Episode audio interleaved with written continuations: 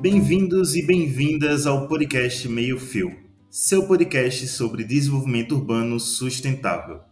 Eu sou Hector Souza e estou aqui mais uma vez com vocês, trazendo um episódio do Diálogos Urbanos. O projeto Traduz continua falando sobre o tema de moradia digna, segura e bem localizada. E nesse episódio de hoje vamos falar sobre três processos que perpassam sobre esse tema: remoção, despejo e reintegração de posse. E aqui comigo estão duas pessoas que trabalham e discutem sobre o tema. Então vou pedir para vocês se apresentarem para os nossos, nossos ouvintes. Benedito Barbosa, bem-vindo ao Meio Fio. Muito obrigado por aceitar o convite aqui para participar. Alô, obrigado, pessoal, pelo, pelo convite, né? O pessoal do, do Meio Fio, né? Do podcast.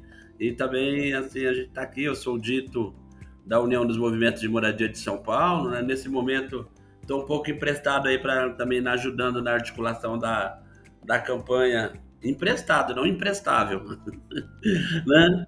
Para a campanha nacional né, Despejo Zero, né?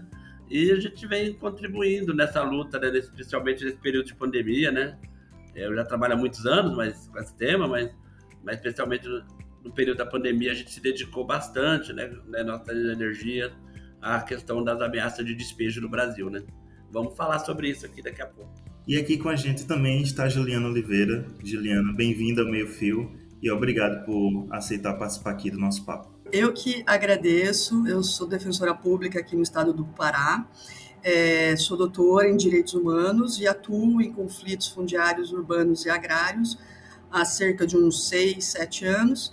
Estou muito honrada de estar aqui dividindo esse podcast com o Dito, o Dito é, de fato, uma das figuras de maior representatividade nessa luta hoje no Brasil e agradeço de novo esse convite, Hector. Vamos começar.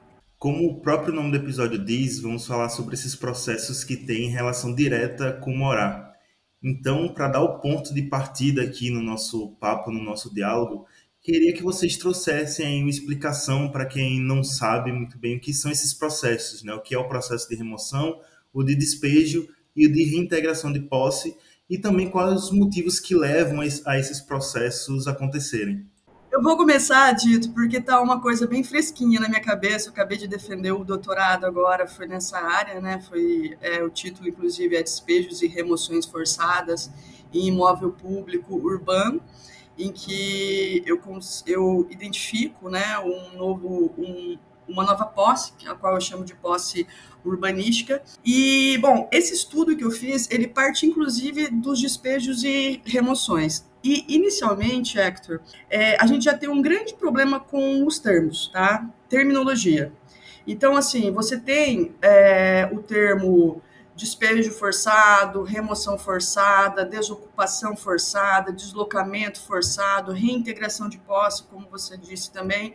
São vários termos que são utilizados muitas vezes como sinônimos, mas eles não são sinônimos, tá? É, nós não temos hoje é, estudos no Brasil que consigam diferenciar essa terminologia. A própria lei do despejo zero, que foi a nossa primeira lei federal tratando sobre o tema, ela também, apesar dela distinguir a desocupação ou remoção forçada do despejo, deixando o despejo tão somente para a situação é, da lei do inquilinato, em outros momentos da lei, ela também é, acaba confundindo e trazendo de novo essa confusão terminológica, tá? Mas assim, independente da confusão terminológica, esse fenômeno, ele é um fenômeno que ele questiona ou inviabiliza a posse sobre determinada área, tá? Independentemente de título ou não, tanto por processos judiciais como por processos administrativos, e que pode conter ou não o reassentamento, tá? Então, sempre que você tem uma situação de uma coletividade que ela tem inviabilizada a sua moradia ali, a sua ocupação, por uma ordem judicial ou por uma ordem administrativa, a gente está diante desse fenômeno que a gente pode dar toda essa, essa inúmera lista de nomes, tá? Eu costumo utilizar despejos e remoções forçadas por um motivo. A expressão despejo ela é muito aceita socialmente, ela é muito compreendida pela sociedade civil. Enquanto a expressão remoção forçada, ela é muito utilizada nos, documentos oficiais da ONU, da OEA e mesmo na lei de despejo que a gente tem hoje, né? Então, acho que é quase a mesma coisa, assim, né? Eu entendo também o que a Juliana está falando, né? É, eu diria que também é, é, quando você perde a sua moradia, né? A pessoa perde, né? As pessoas mais, em geral, né? As pessoas mais pobres, né? Com a moradia contra a vontade dela, ou seja, é quando né, você não está consentindo com essa perda da moradia, né? Então, é, e, de alguma, e, e de alguma forma, né? Isso pode acontecer, né, vamos dizer assim, por diversas maneiras, né? Pode acontecer, por exemplo, né, através, por exemplo, quando acontece um desastre, né, um evento extremo, né? Nós estamos vendo agora, por exemplo, né, várias situações né, que a pessoa acaba perdendo a sua moradia, por exemplo, né, por causa das chuvas, né, aqui no caso de São Paulo, no litoral norte de São Paulo, mas a gente acompanhou, está acompanhando aí as chuvas né, também agora né, no, no norte, no, parte norte e nordeste do Brasil também, no Maranhão e também né, na, na região norte, no Acre, né? A gente viu assim quantas pessoas né, perderam a sua moradia, né? Por em função né, de um evento, né, vamos dizer assim, associado aí às mudanças climáticas, né? E ao, ao que nós estamos chamando né, de eventos extremos, né? em função também né, das guerras. Né? Então, por exemplo, a gente, na Palestina, por exemplo, pegar um caso assim, Israel, né, uma forma de reprimir os assentamentos lá, né, é, derrubando né, as casas das pessoas, né, ou tirando né, a condição das pessoas né, de, de ter o seu direito à moradia né, no, dentro dos assentamentos né, na Palestina, nas situações dos conflitos armados, né, que provoca, em geral, né, muitos deslocamentos. Né? Ou o caso, por exemplo, do terremoto agora que aconteceu lá na Síria, por exemplo, né? Na, e, e na Turquia, né? Muita gente acaba né, sendo deslocada né, de alguma forma. É, é, do terremoto que aconteceu no Haiti, né? Quantas pessoas acabaram se deslocando para o Brasil porque perderam a sua moradia em função também né, de um desastre né, associado aí a um, a um evento né, que, que, que, jogou né, muita, muita, muita gente né, nas ruas, né?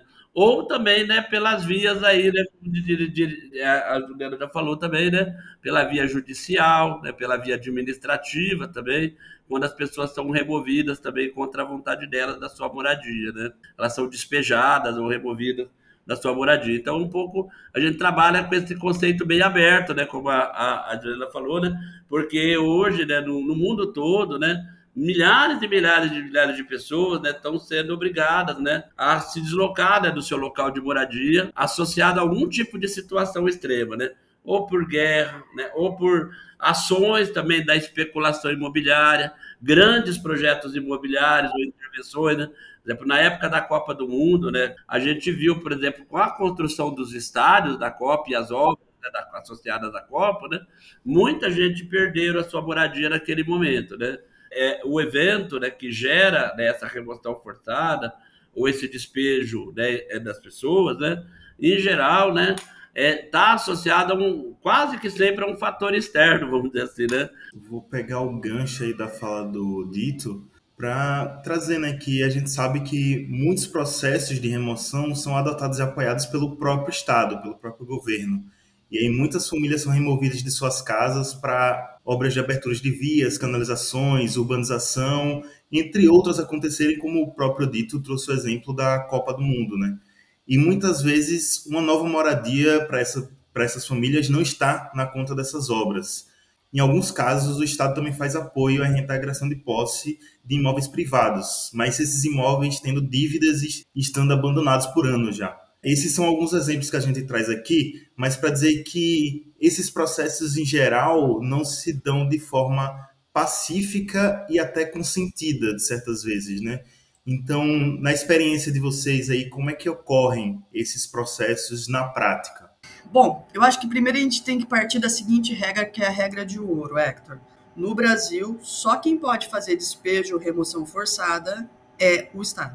Nós temos, de fato, essa, essa situação que o dito levantou, que são as calamidades, os desastres climáticos, que estão englobados dentro daquele conceito amplo, mas o ato de despejo, o ato de remoção, ele só pode ser realizado pelo Estado. Mas não que na prática seja isso que ocorra, tá? E é isso que a experiência do dito vai traz até mais do, do que eu. Eu me recordo, Dito, de uma de um caso que teve aqui em Belém, que foi um caso é, pitoresco, que é um caso assim que demonstra muito a questão da ineficiência do Estado em garantir a segurança da posse, em várias vertentes. A gente teve um caso aqui em Belém, em que uma rua chamada Rua da Paz, olha que nome interessante, houve um assassinato lá de um policial, e aí não se sabe se a milícia ou se os traficantes entraram à noite e mandaram todo mundo da rua embora. A cena que saiu no jornal do outro dia foi a polícia, os carros de polícia, escoltando os moradores para fazerem a sua mudança.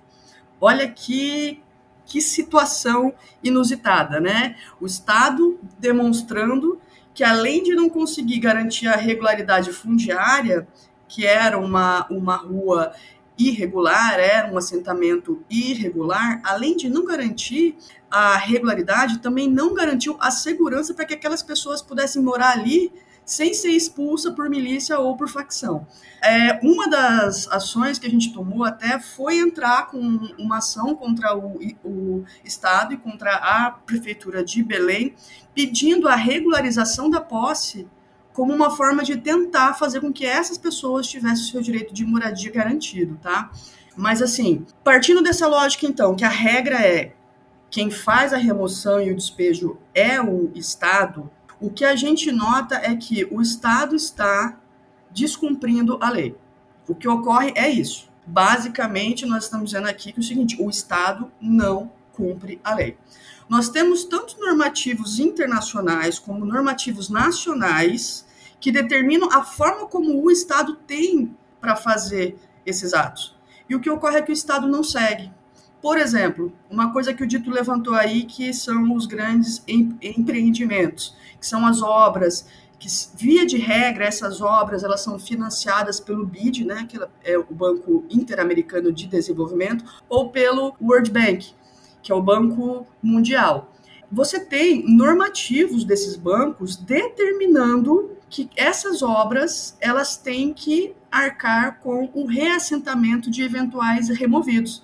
E tem inclusive a regra de que caso o custo social e emocional supere o benefício daquela obra, a obra não tem que ser realizada. Então, o que ocorre é que há um maquiamento no cumprimento dessas normas. Basicamente é o Estado não faz a sua parte.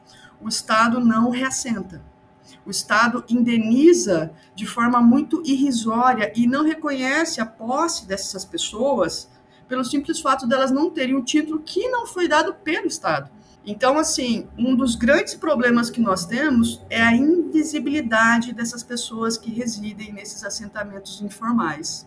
Para você ter noção, Hector, a gente nem consegue dimensionar o tamanho dos atingidos e dos ameaçados pelos despejos e pela remoção, pelo simples fato de que essas pessoas não existem dentro dos processos judiciais e não existem dentro dos processos administrativos. O direito ele tem uma forma de fazer com que faça com que essas pessoas simplesmente elas não existam. Elas somente existem como estatísticas dentro das filas das políticas habitacionais. A Juliana falou bem né, sobre essa questão da invisibilidade, né? Esse foi, por exemplo, né, um dos desafios da organização nossa na campanha Despejo Zero, né? Foi uma, foi uma campanha que, que a gente articulou, né? Na verdade, rearticulou, né? Porque ela já tinha tido algumas iniciativas no Brasil anteriormente, né? Mas durante a pandemia, né?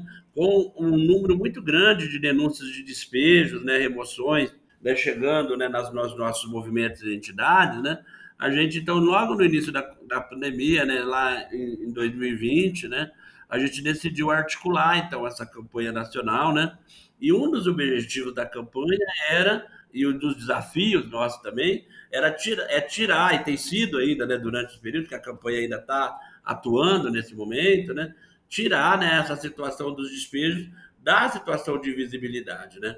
A gente tem no Brasil hoje, né, e pelo levantamento da campanha, né, um número muito grande de famílias ameaçadas de pessoas, de famílias ameaçadas de despejo. Né? E há um esforço da campanha o tempo inteiro né, de tentar marcar essa situação, né? é, para poder demonstrar né, para a sociedade de uma forma geral né, como né, a situação das famílias né, perdendo uma sua moradia né, é um problema grave, né, porque afeta né, as pessoas né, do ponto de vista psicológico, do ponto de vista da tua saúde, do ponto de vista da saúde pública de uma forma geral. Né. O deslocamento também impacta a vida das crianças, né, porque a criança que está no ano escolar, por exemplo, né, naquele durante o período escolar, né, ela quando ela é despejada, ela perde o ano escolar, fora todos os traumas também, né? Existem pessoas hoje, inclusive, inclusive estudando, né? A situação né, dessas crianças né, que são quando estão sofrendo essa situação né, da ameaça de despejo, né? Como isso mexe né, com a vida das pessoas, principalmente da, né, da, das crianças, né? Então trabalhar com todos esses componentes, né? Para tentar essas ferramentas né, de informação e a estratégia também das redes sociais, das mídias alternativas e também buscar também, claro, espaço na mídia mais tradicional, para tentar, então, é, trazer né, as informações sobre esse, a dimensão desse problema, que ela é gigantesca. E mesmo assim, né, e a, eu concordo com a Juliana, né, que a, a, a, o levantamento que a campanha tem feito, aí aproximando a um milhão de pessoas no Brasil, está subdimensionado. Eu acho que ainda é muito, muito mais gente, né? A gente, não, por exemplo, não teve nem condições de acompanhar durante o período da pandemia, por exemplo, as pessoas que sofrem despejos individuais, né? A gente acabou meio trabalhando né, um mapeamento colaborativo com os movimentos, né? Para tentar ter uma dimensão. Então, a gente, é, eu sempre falo, né, assim, né, que o levantamento que a campanha faz, né, é uma amostra né, da gravidade do problema, né, que é extremamente, né, é, é que é uma violência muito grande, né, quando a pessoa perde a sua moradia, né? Na semana passada mesmo, a gente, o Fórum Nacional da Reforma Urbana fez uma rodada de diálogos lá no, em Brasília, né, de mesas de negociação, e a gente fez um levantamento, né, de 400 áreas mais emergentes de despejo, né, no Brasil. Esse é um levantamento colaborativo. Certamente nesse levantamento, quando a gente foi entregar e circulou, muita gente depois entrou em contato com a campanha e falou: Nossa, mas a minha ocupação não está aqui, né? porque é muito difícil né, a gente ter né, um levantamento atual né, de, todas as, de todas as situações de conflito, de todos os despejos, de todas as situações emergenciais, né? E mesmo a gente é, teve uma discussão também, né, é, é na campanha, se a gente, né, nas negociações aí com o governo, que eles pediram para a gente apresentar os casos mais emblemáticos, né? Eu perguntei, o que é caso emblemático, né? Porque que é emblemático para mim, pode não ser para o outro, pode ser, né? Aí a gente falou, vamos tentar apresentar os casos urgentes, né? mais urgentes, né? Mesmo assim, né, ainda muita gente falou, mas será que o meu é mais urgente ou menos urgente? É muito difícil também a gente também estabelecer, vamos dizer assim, um critério também para definir, né, é, qual situação é mais emergencial, qual situação é mais complicada, porque quem está na ameaça de despejo, né, e porque é uma ameaça contra a própria vida, porque ficar sem casa é uma questão de vida ou morte, né? né? Porque e hoje no Brasil a gente tem milhares e milhares de pessoas em situação de rua, né? Vivendo com famílias inteiras nas calçadas. A gente sabe o que é hoje a situação das pessoas vivendo em situação de rua em todo o país, né? Que é uma situação extremamente grave, extremamente difícil, né? Então a ideia era da gente tentar é, é fazer esse diálogo com a sociedade, fazer esse diálogo né, com, também, claro, com, com a mídia, né, trazendo eh, mais informações sobre essa situação, porque de fato a Juliana tem toda a razão. Existe uma invisibilidade né, e um descaso muito grande. Né? O professor Luiz Corrara diz também sempre né, que essas pessoas são né, descartáveis, né? Mesmo, né? Porque o capitalismo né, descarta muito os pobres, né? Então, por isso que a gente vive também essa situação muito grande de invisibilidade.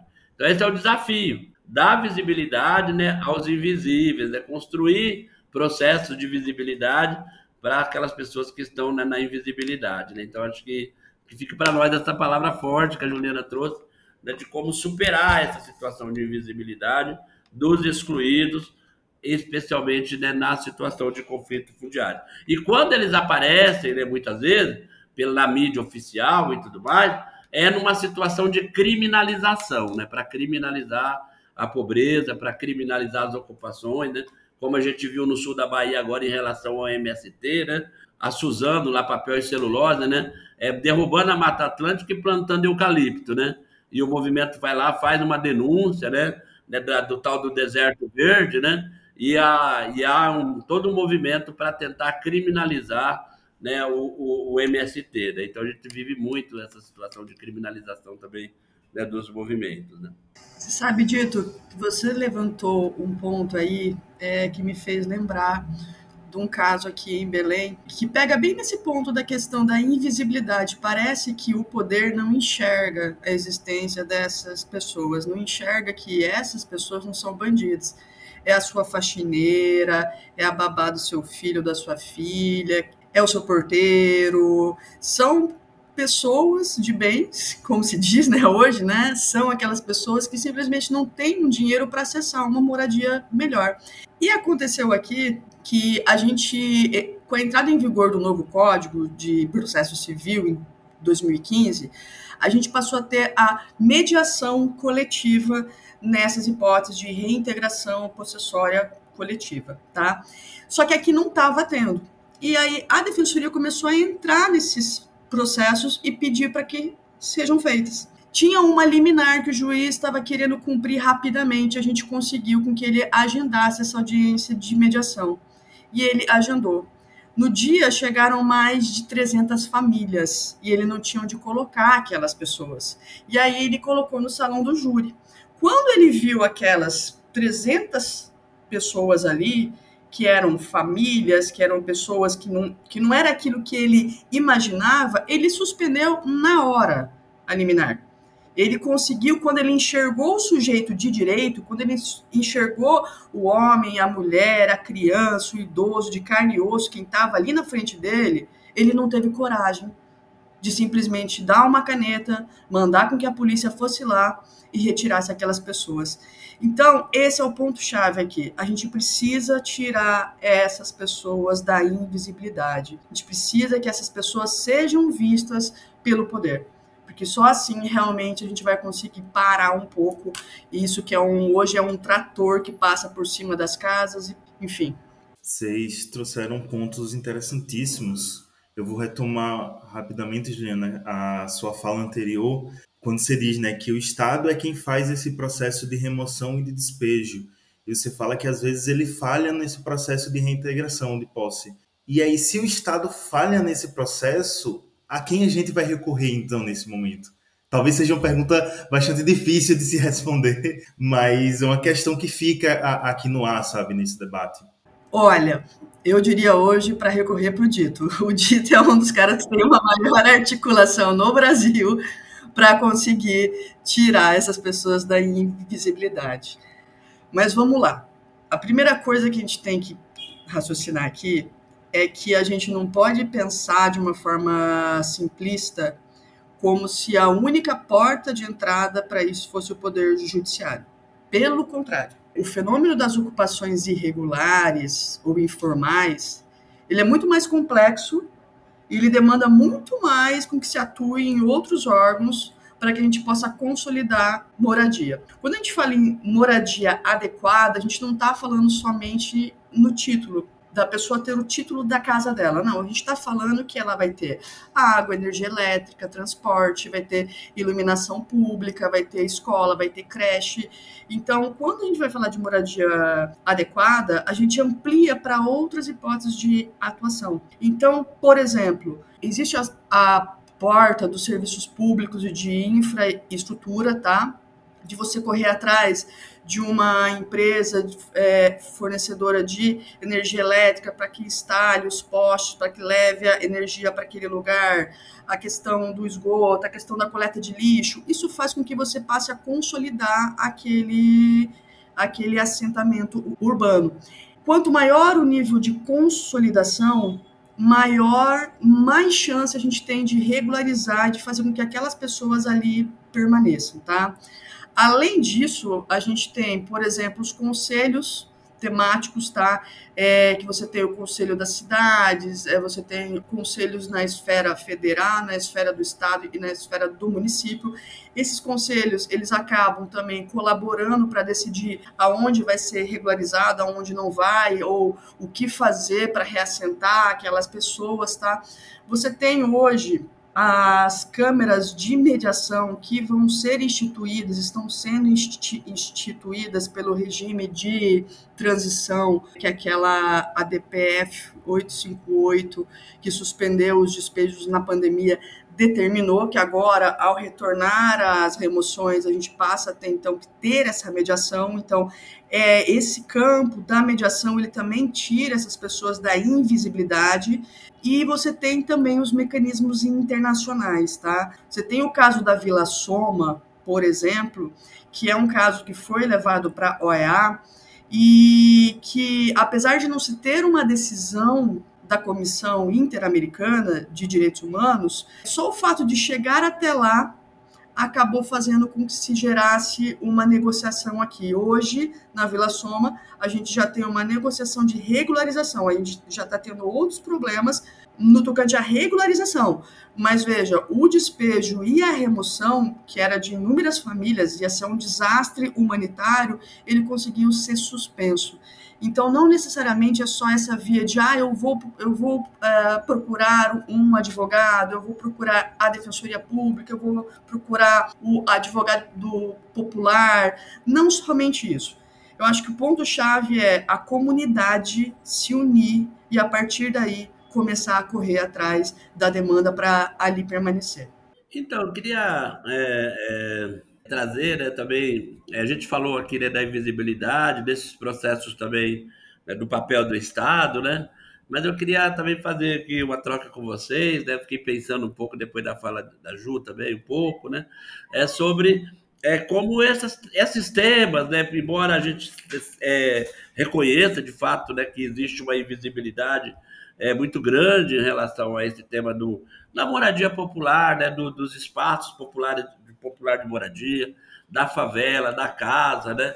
Tudo mais, né? Mas esse tema, né, da, do direito à moradia, né, da casa, da favela, do, do despejo, né? Ele permeia, né, né, a cultura popular, né? Às vezes até de, de uma forma engraçada, de, de uma forma né, conformista, né? Sobre vários aspectos, né? E aí eu queria aqui, por exemplo, trazer alguns exemplos, por exemplo, né, da por exemplo, a música Saudosa Maloca, por exemplo, né? Ela fala, né, de uma, ela é uma situação de despejo, né, das pessoas que acabam sendo expulsas né, de um casarão no centro de São Paulo. E as pessoas, ah, de forma conformista, né, vão, né, vivem essa situação do despejo, né. Temos o caso, por exemplo, também da música do, do Nirã Barbosa, né, Despejo na Favela, né, também que fala da situação do despejo, né, que fala do conflito, do juiz, do oficial de justiça, né, porque isso está na vida do nosso povo pobre de forma cotidiana, porque foi a forma né, de né, a, a, população pobre periférica negra desse país, né, elas, ficar, elas viveram o tempo inteiro sendo jogadas de um lado de um lado para o outro, né, o tempo inteiro, né? Então a lógica da expulsão, né, ela existe né, desde a escravidão, né, desde a, do período do período colonial, a forma de apropriação patrimonialista, a forma também né, do, do patrimonialista, né, de apropriação do solo, da terra, né, urbano e rural desse país, né?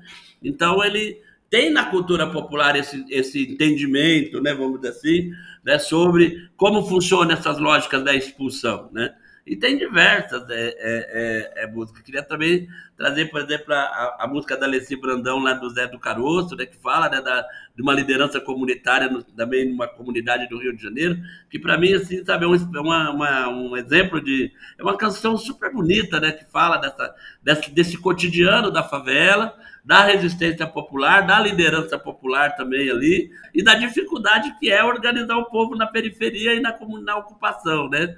Então, é, é, esses processos, né, que está presente né, na, na, na, vida e na cultura popular, especialmente contada né, a partir também, em geral, da história do nosso povo negro no samba, e tem centenas, dezenas, né, vamos dizer assim, né, de, de canções, de, de, de, de histórias, de poesias, né? Hoje mesmo, né, no, mesmo né, no, no, nos, nos, atuais grupos culturais, né, nos slams, nesses espaços mais coletivo da cultura popular, né, da juventude, né, especialmente da juventude negra da periferia, né, no, e, e, nos, e, nos, livros de produção popular né, na, na, na periferia, é, existe muito isso. E também mesmo no hip hop, né, se a gente pegar né, as músicas do Racionais MC, por exemplo, né, eles trazem um retrato da periferia, né, que é cantada pela nossa juventude o tempo inteiro. Né? Essa invisibilidade, talvez, embora ela exista né, para as classes dominantes, para as elites, né, mas ela está muito presente na nossa vida cotidiana, né, daqueles que, de fato, né, dos sofredores, né, daqueles que estão sofrendo o tempo inteiro a vida do despejo. E, e, a, e, a, e a, periferia, né, a juventude, o movimento popular, tem uma capacidade de transformar tudo isso né, em poesia, em arte, em resistência cultural, em, sobre diversos aspectos também. Então, existe também esse lado, né, porque a gente está trazendo aqui o lado mais duro, né, né, formal da questão, mas existe um outro lado lúdico de todo esse processo, que eu acho, e, e a gente pode trazer aqui do ponto de vista cultural, né, né é, é, análise antropológica, sei lá, por outros, outros caminhos, né, é, que também está né, é, é tá associado também muito né, aos processos de resistência popular e a forma como os movimentos sociais, os movimentos populares ao longo da história desse país, né? Eu, se a gente pegar, pudesse pegar aqui, né, desde, né, desde a, das guerras de Canudos e outros processos de resistência popular no Brasil, né? A gente vai ver, né, que esteve presente, né, né na, na luta do, do povo negro quilombola, né, com os zumbidos em, em Palmares, esteve em Canudos, esteve na revolta dos maleses, esteve nas cabanagens, esteve nas resistências populares históricas do nosso povo, né? É para poder resistir, né, a, a, a, qualquer processo de dominação. E isso está associado, né, aos processos de remoção, aos processos de despejo e aos conflitos pelo acesso à terra, e pelo, pelo direito, né, vamos dizer assim, né, em algum momento de você poder ficar naquele espaço que você construiu para plantar, para morar, para produzir, né, é, e estar cotidianamente presente na nossa vida. É por isso que quando a gente está na luta, na passeata, na mobilização popular, a música está muito na nossa vida, né? O canto popular, né? A gente fala, nosso direito vem, né? Se não vir nosso direito, o Brasil perde também. E o povo canta junto à resistência, né? Lá também, quando, muitas vezes né, na reza do povo negro, na reza dos evangélicos também, né? Que muitas vezes, quando tem um despejo, né, os evangélicos chegam também para rezar junto.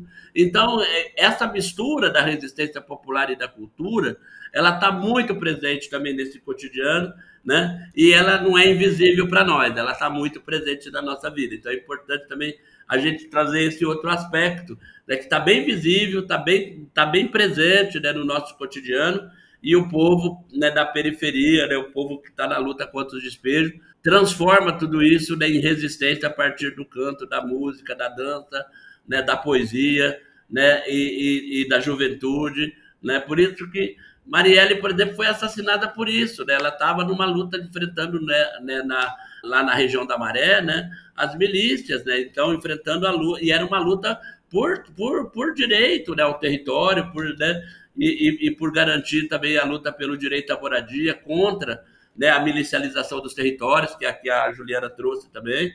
Né? Então, eu acho que é muito importante também fazer esses resgates, porque acho que é importante que a gente siga resistindo e nos retroalimentando a partir das nossas lutas e dos nossos processos de resistência. Né?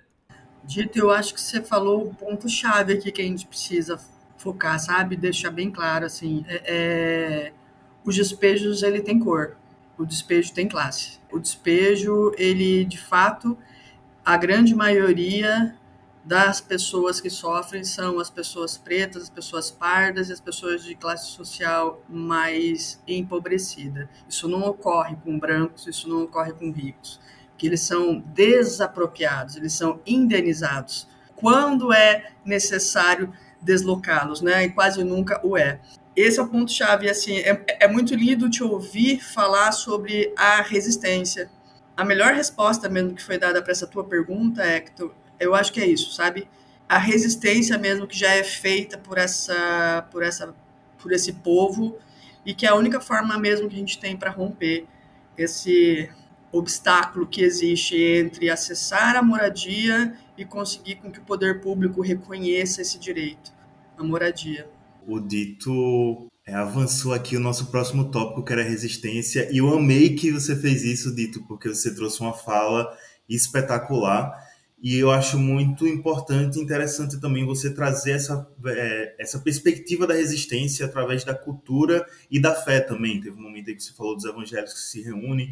Então também existem essa, essas resistências, porque quando a gente está aqui nesse processo de debate mais teórico, a gente fala muito da resistência através da luta mesmo, de passeatas e ações mais diretas e esquece dessas ações que até certo ponto são até mais lúdicas para quem não está na vivência desses processos, para quem não está na, na luta diária desses movimentos, entendeu? É muito mais fácil para uma pessoa entender um processo de despejo, por, por exemplo, ouvindo Saudosa Maloca dos Demônios da Garoa, do que ouvindo uma palestra.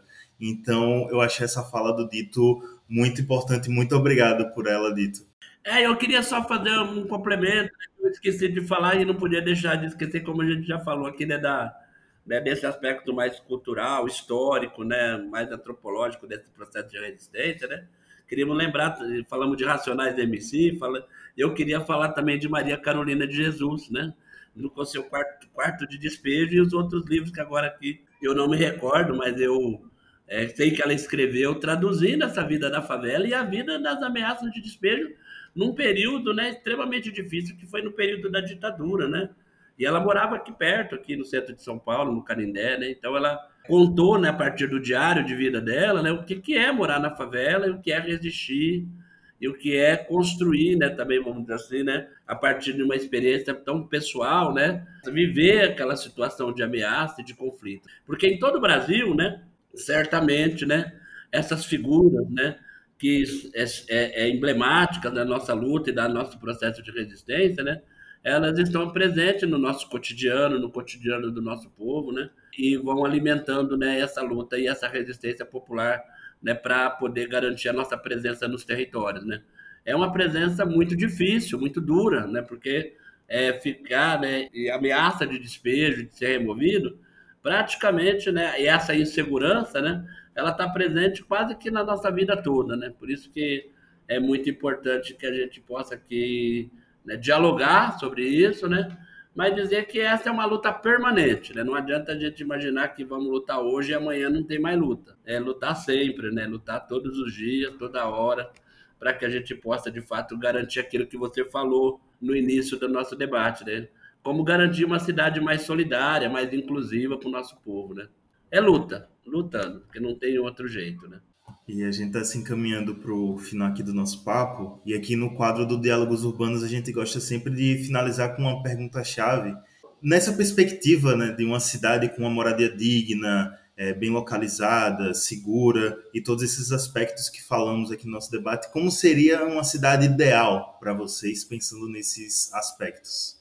Bom, eu vou puxar para o meu espaço de fala, tá? Meu lugar de fala, onde eu estou sentada, que é o lugar de mulher.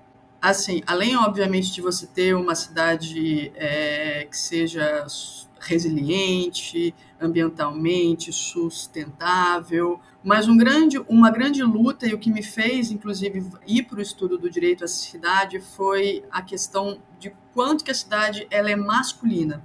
Quanto o espaço fora do lar, o espaço fora da casa, ele é um espaço muito violento para nós mulheres. Então, a minha cidade ideal é aquela cidade em que eu poderia andar somente com o risco de sofrer um furto, um assalto, e não com o risco de sofrer um estupro. Então, para mim, essa seria a cidade ideal. Aquela em que eu pudesse hoje sair, qualquer hora do dia, qualquer hora da noite, sem correr o risco de toda essa violência sexual que ela é perpetrada contra as mulheres, seja pelos olhares, seja pelo assédio e seja até pela violência em si do estupro. Então, senhor, então eu fiquei ouvindo aqui a, a Juliana, né? Eu, eu, moro, eu, eu moro há muitos anos aqui em São Paulo, né? E eu gosto muito, eu, eu, nasci numa cidade pequena aqui no interior de São Paulo, né? Depois cresci numa cidade um pouquinho maior, mas um ano de idade eu fui para lá, né? Ela chama São Joaquim da Barra, né? Então, lá, eu acho que lá é a minha cidade, assim, que eu olho e falo, puxa, né? Sabe, os espaços né, da moradia são mais adequados, né? a água não quase. Agora tá faltando água e a água tá caro lá, né? É, mas é, tinha uma época que tinha água, sabe? A água era mais barata, porque agora eles privatizaram lá o serviço de acesso à água, né? Mas eh, as pessoas tinham água, né? A minha mãe, eu lembro que ela não reclamava, tinha bastante água, ela gostava até de lavar a calçada.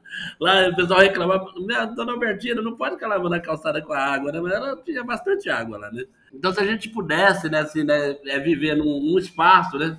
Sem que ninguém enchesse o saco da gente, né? Já era bom demais, né? Porque hoje em dia não estou nem mais pensando né, naquela cidade, idealizando muito, né? Porque eu lembro, né, que quando eu, em 2003, né, quando o Lula ganhou a eleição, o Nabil Bonduco, o Cazu, vários líderes é, intelectuais aí da, da área urbana, né? Fizeram um plano né, nacional chamado Plano Nacional de Habitação, né? E eles disseram que com, a, com aquela quantidade de investimento, com aquelas condições, fizeram lá as taxas de juros, não sei o quê, somaram, fizeram, falaram, ó, em 20 anos a gente vai resolver o problema das cidades, né?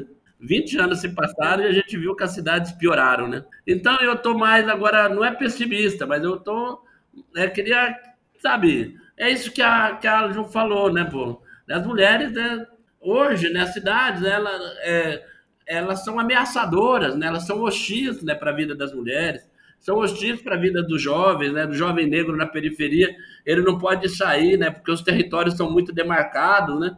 Se ele atravessar uma rua que não pode, a polícia já vem, já cerca, dá um enquadro, esculacha, né? Então a gente precisava ter, ter né, um mínimo de condição, né? Pô, a gente precisa poder sobreviver com uma certa tranquilidade, né? Porque as pessoas pudessem é, viver, né? É, e, e cuidar da sua vida, da sua família, enfim, né?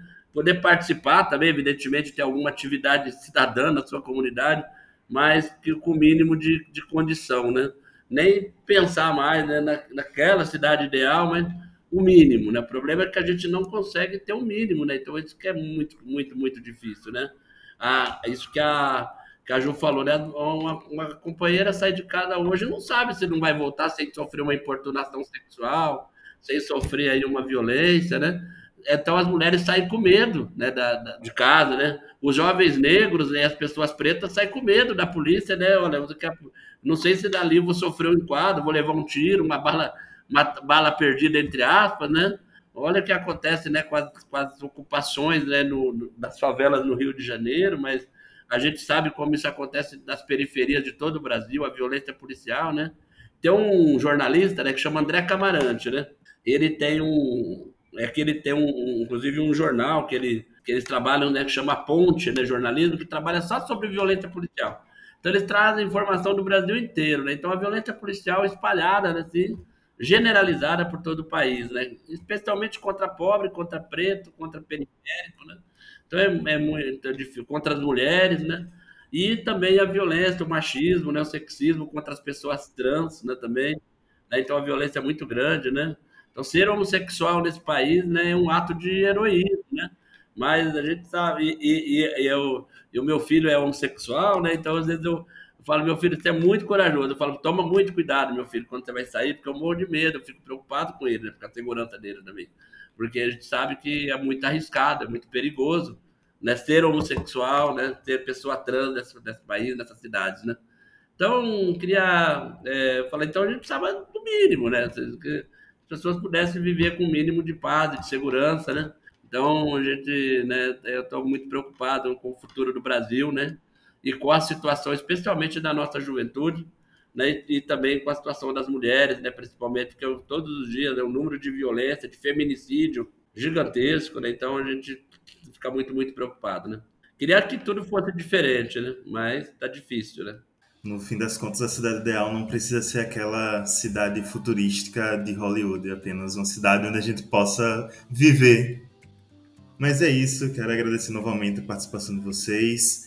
Quero agradecer a você também, querida e querido ouvinte, que nos ouviu até aqui. E para mais conteúdos do Projeto Tra2, segue o arroba Projeto Tra2 no Instagram e também estamos no Facebook. Se cuidem, cuidem das nossas cidades e até o próximo.